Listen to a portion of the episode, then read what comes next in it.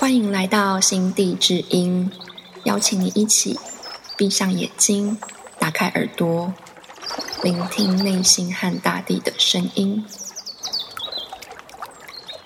大家好，我是金德心。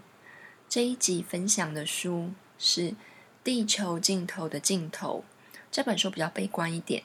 那作者法兰岑，他整本书都在挖苦讽刺。某些环保人士和环保团体，因此作者法兰曾被媒体称为“气候宿命论者”。但我依然认为这是一本值得分享的书，因为作者法兰曾只是要戳破现在看到的各种环保、环境非常正向而且乐观的宣言。那他是怎么说的呢？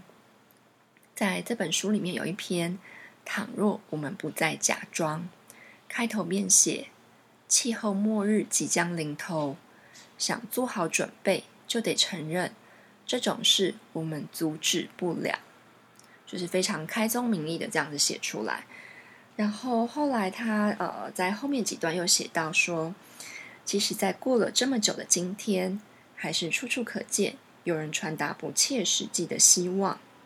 我几乎每天都会读到，是时候卷起袖子。”和拯救地球之类的字眼，看到有人写说，只要我们众志成城，就可以解决气候变迁的问题。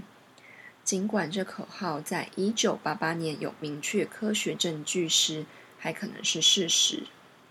我们过去这三十年排放到大气中的碳，已等同于两百年来工业化社会的碳排放量。事实早就变了。只是不知怎的，口号还是没变。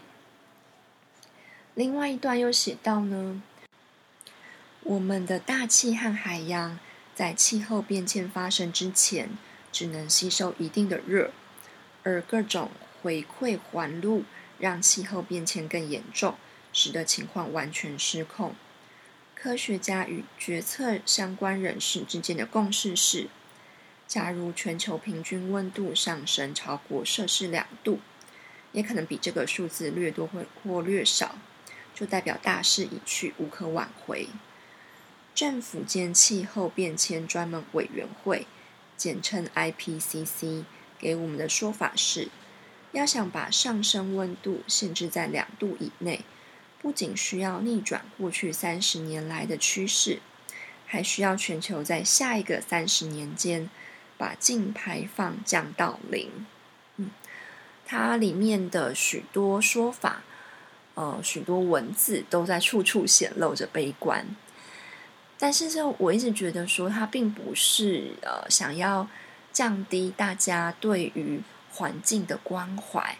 其实，我觉得他反而是一个真正很在意、很爱护环境的人。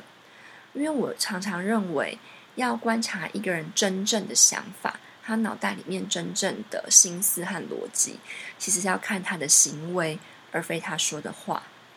如果他真的不在意环境，他真的是漠视自然生态的话，他不会写这么多引起争论的文章。然后像这本这么厚的书，他大可以写一些很悦耳的话，然后和他所讨厌、反对的环保团体合作，然后为募款四处奔走。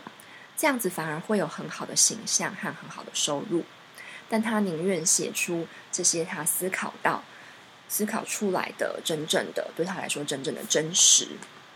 那这本书呢是二零一八年在美国出版的，那时他写下这些悲观的文字。今年的疫情期间，然后我看到网络上很多地方都在报道说，有许多区域因为封城。然后海岸变得很干净，然后动物都逃出门，然后都敢上街狂奔了。然后我在想说，那这个法兰层他如果看到这些现象，是否会开始对于地球的未来，然后感到非常乐观？所以我就上网来搜寻，就是他对于新冠疫情之后的评论，那还真的有找到了一些。那就是有记者就问他说，就是这个问题。就在新冠疫情期间，那因为人们都被禁足，那自然生态就是慢慢的开始恢复原本的样子。那对于就是气候变迁，那法兰岑现在的想法是什么？那法兰岑的回答就是说，现在谈这些还为时过早。他说，他一直以来就这几年，他一直以来对于气候变迁、对于环境的想法一直在改变、在更新。那到了去年夏天的时候，他终于想到的是，我们这个世界的结构非常的脆弱，然后政治机构是脆弱的，国际关系脆弱，全球经济脆弱。自然世界还有整个系统都是脆弱的。然后他在这一次的采访里面也提到，他写这么多的文章，最主要目的是希望大家不要简化看到的事情。我想他前面提到这些呃言之过早，大概也是这个意思。因为我们看到许多媒体提供的画面，在 FB 上面大家拍的照片，生态的确是有所改变。但这真的是往一个正向地方去吗？尤其是像在台湾最近，呃，有许多的字眼，像是报复性消费、报复性出游，看起来就是因为大家都呃关在家里都闷坏了，然后就是要把之前得不到的旅游还有呃消费冲动一次满足，这样子。那最后这真的是对地球有帮助吗？那这真的是一个言之过早的事情。然后，呃，我喜欢这本书的原因是，法兰曾不怕说出自己的实话。他在书中写道：，有些环保人士认为，要是公开承认气候变迁的问题无法解决，会降低大众采取改善行动的意愿。这个意思也就是说，大部分的人采取改善的行动，并不是因为真正的爱地球，而是这是一件被呼吁的行动。因为真正有爱的人才不会管这些，他们会认真的付出他们的爱。这个道理就像呃，相信大家都看过一些两性书籍的言论，就是如果有人口口声声说他爱另外一个人，却没有付出相对应的时间和精力，那书里面就会有个结论说他其实没有那么喜欢你。那在这本书中，还有在现实世界，我看到的也是如此。对于大多数的人来说，呃，我们也不是不爱地球，而是没有那么的爱地球。比方说，在公司里面，你知道做某个决策、做某个行动，就可以减少碳、减少碳排放，可以减少纸张消耗，但最后都会因为，呃，某个决策会让比较多人购买，或者是因为常规就是这个样子，而选择了不那么环保的选择。那日常生活中，当然还有还有很多这样的例子，就是你要选择海龟呢，还是选择吸管？你要选择碳排放，还是选择自己的时间？那这里并不是想要批评任何人说，哎，不爱地球就是罪该万死。这本书一直让我想到的是，呃，我们每个人就是都以为自己很爱地球，有用环保吸管就是，有自备餐具就是。那没错，一定都是有一些爱的，只是没有那么爱。我们把地球的爱就是放在非常后面的排序。法兰岑的真实发言让我意识到，在守护地球、环境保护的这些议题上，我们必须对自己真实。如果你想要追一个人，然后觉得这个人就是你的真命天子，是你的真爱，你一定会用尽心力把他摆在第一位。时时刻刻想着他，但我们常常把地球放在比较后面。我觉得法兰岑他这些书籍里面的这些话，是要我们对自己诚实，要我们承认，就是说，呃，我们自己的职业生涯比起地球、动物、植物、矿物重要。我们今天的玩乐比生态保育重要。